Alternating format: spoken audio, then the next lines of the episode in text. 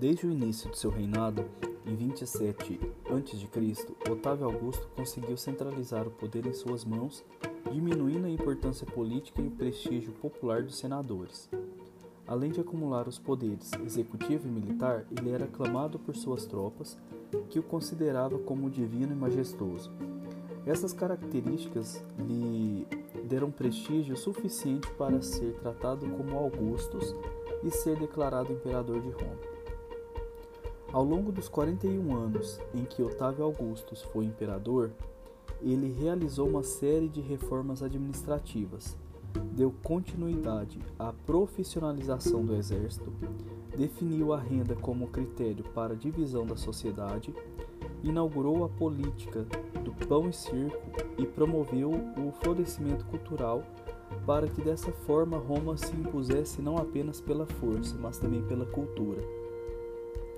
Essas políticas iniciaram um período com aproximadamente dois séculos de relativa paz no Império, o que permitiu a consolidação de suas conquistas e da maior extensão territorial alcançada pelos romanos. Nesse período, o Império teve aproximadamente 4 milhões de quilômetros quadrados e uma população estimada em 70 milhões de pessoas, sendo mais de um milhão só na capital. Esse período ficou conhecido como Pax Romana.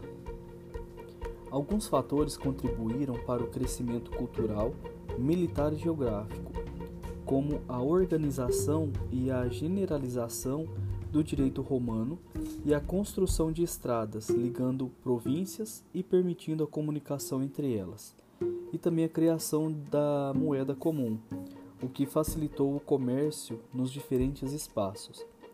Outro reflexo da expansão foi o aumento do comércio de escravos, que a atividade compunha a base do sistema econômico do império.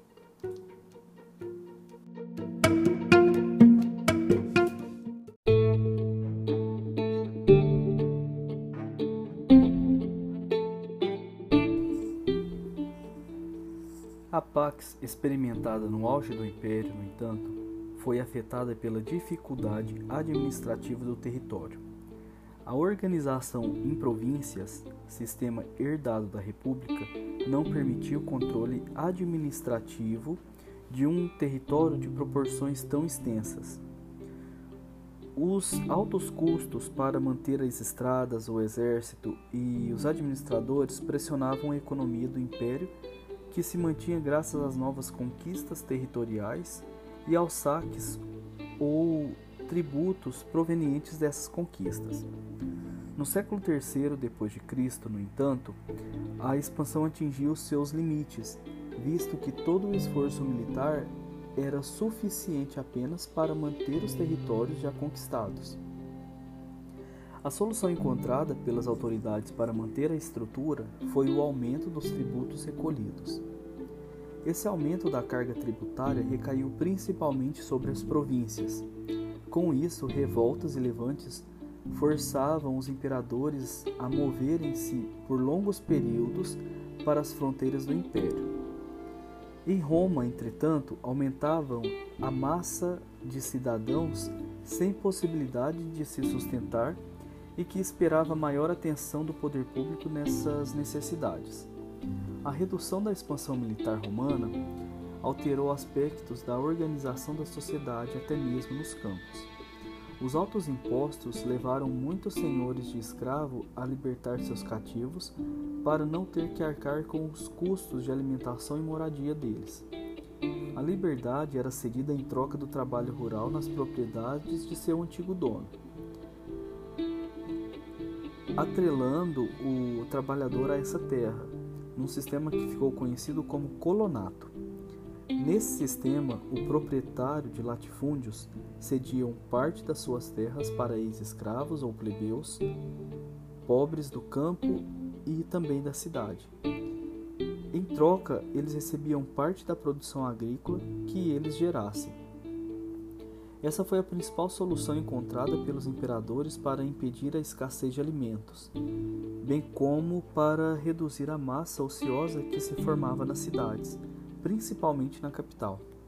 O contexto de inchaço do sistema escravista de produção agravou-se com a constante pressão dos povos germânicos, chamado pelos romanos de bárbaros. A pressão externa nos limites do império existiu por séculos, mas se agravou durante essa crise. Para manter os territórios conquistados, foi necessário recrutar muitos germânicos que viviam nas regiões limítrofes do império para atuarem como mercenários no, exército. Esse fato favoreceu as disputas no alto escalão militar, em que as ordens imperiais eram ignoradas por alguns batalhões, especialmente na porção ocidental do império. Dessa maneira, gradativamente, os chefes dos reinos germânicos adentravam territórios de influência romana e acabavam por miscigenar a cultura e exercer poder local, o que contribuiu para desestabilizar a centralização do poder dos romanos e provocar o paulatino desaparecimento das condições que sustentavam o império.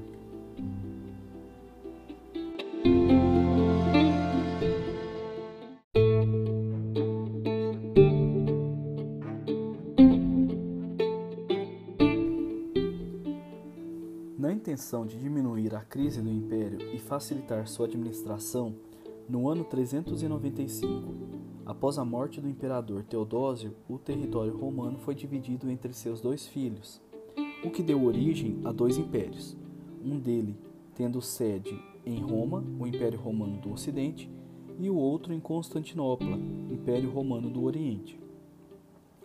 Essa medida visou principalmente evitar a ruína de todo o império, criando estruturas político-administrativas independentes.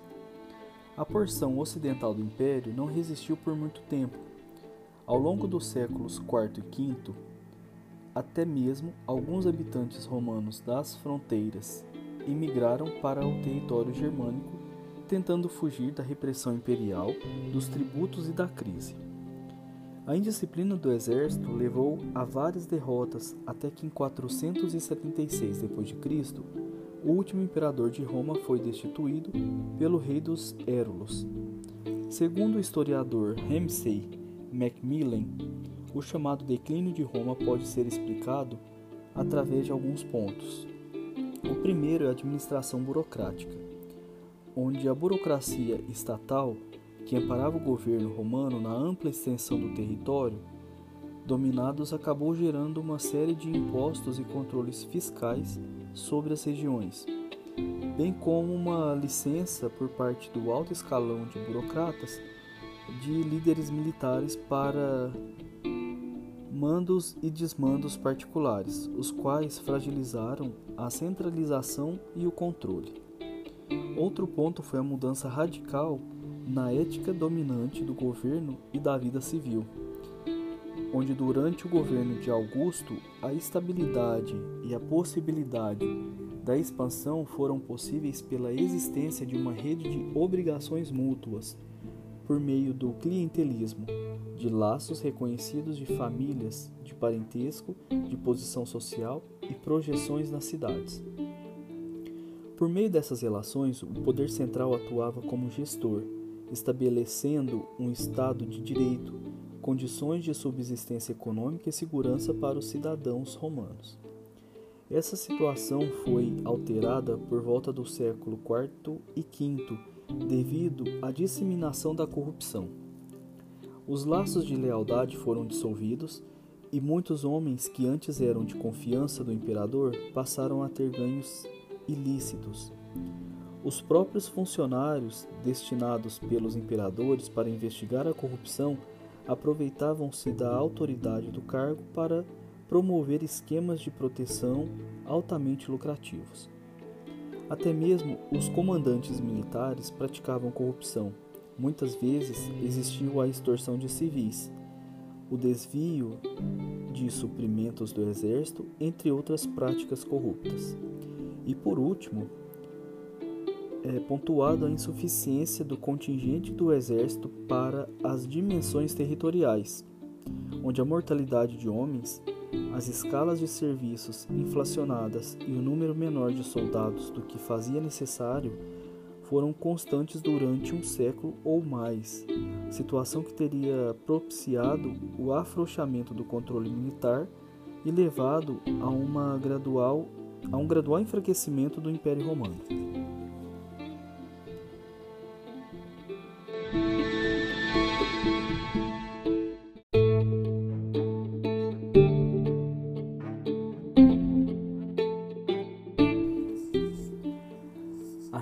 Romana era politeísta e ocorria tanto na esfera pública quanto na privada. Na esfera privada, o pater familias era responsável pela escolha de qual deus cultuar e quais ritos praticar. Na esfera pública, o sumo pontífice era responsável pelas decisões relacionadas à religião. O panteão de deuses romanos recebeu grande influência dos gregos, tendo os romanos rebatizado muitos dos deuses gregos com nomes latinos. Durante o Império,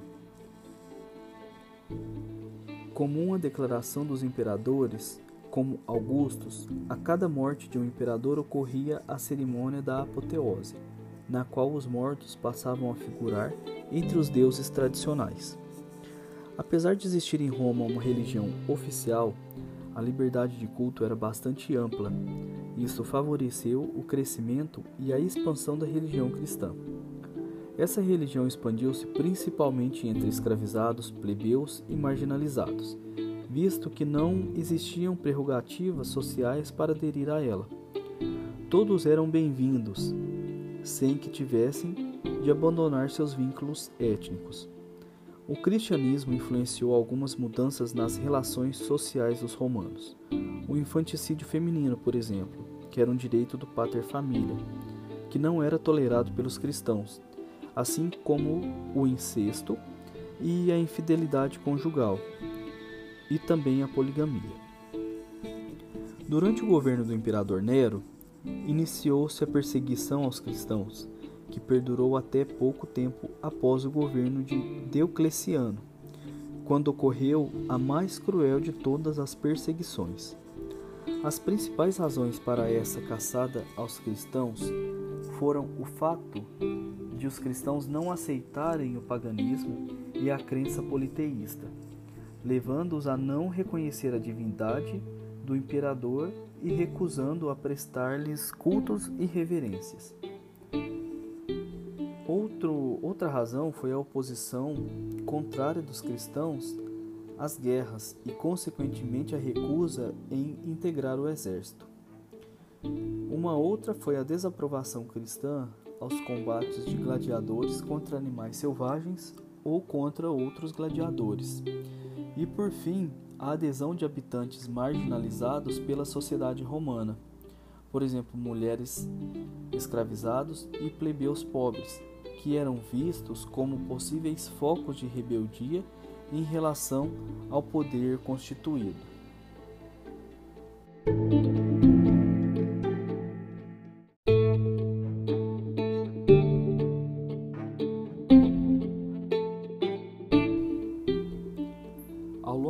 250 anos de perseguição religiosa, os cristãos foram martirizados em espetáculos trágicos, fazendo parte das atividades de entretenimento comuns ao império.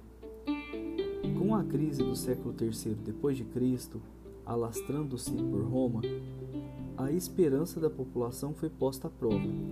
Isso fez com que o cristianismo não mais atendesse apenas aos grupos menos favorecidos, mas também aos grupos dominantes.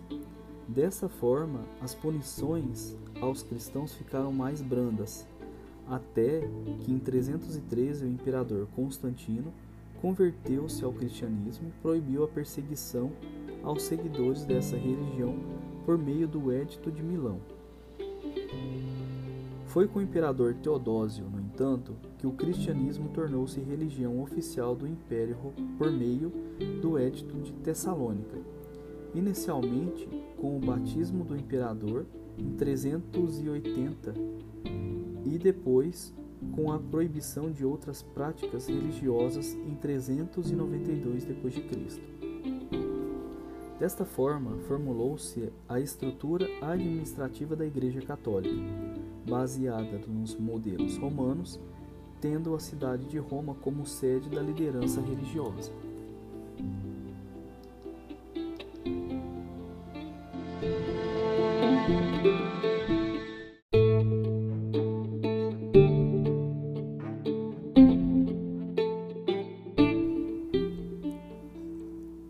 A civilização romana foi essencial na formação das sociedades ocidentais. Mesmo no estudo da história, tomamos as quedas de Roma em 476 d.C. e de Constantinopla em 1453 d.C. como marcos históricos para o início da Idade Média e início do período moderno respectivamente. Além disso, o Império Romano compreendia várias regiões da atual Europa Ocidental, como os atuais países de Portugal, Espanha, Holanda, França e Inglaterra, os quais são responsáveis pela colonização da América e da futura exploração da Ásia e da África. O Império Romano foi responsável pelo surgimento de diversas línguas, entre elas a portuguesa, a espanhola, a francesa, a italiana e a romena, e influenciou muitas outras, como o inglês e o alemão. O surgimento das línguas modernas deu-se ao longo dos séculos, à medida em que o latim era imposto aos conquistados, eles se mesclavam às línguas faladas nesses locais, dando origem a vários dialetos e variações do latim. Com o tempo, essas variações deram origem a línguas latinas. Além da questão linguística, um outro aspecto romano constituiu uma grande contribuição: o direito. Até hoje, muito do que foi produzido em Roma serve para reflexões de juristas e para a organização do direito moderno, principalmente no campo do direito civil. Pode-se destacar também a importância do Edito de Caracalla, de 212 d.C., que concedeu a cidadania a todos os habitantes livres do Império. Outro legado importante refere-se à construção arquitetônica. A arquitetura romana destacava-se pela busca da praticidade, utilidade e técnica.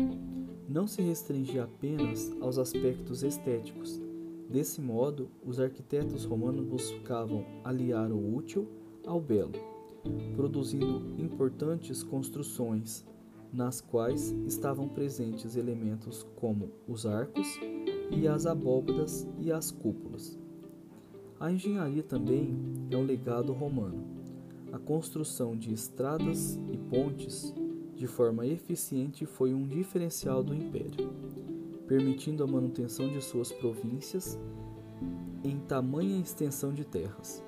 Sem elas, os exércitos não se moveriam tão rapidamente e o comércio seria muito mais lento. As tantas contribuições romanas produzidas na antiguidade foram recorrentes e retomadas ao longo da história.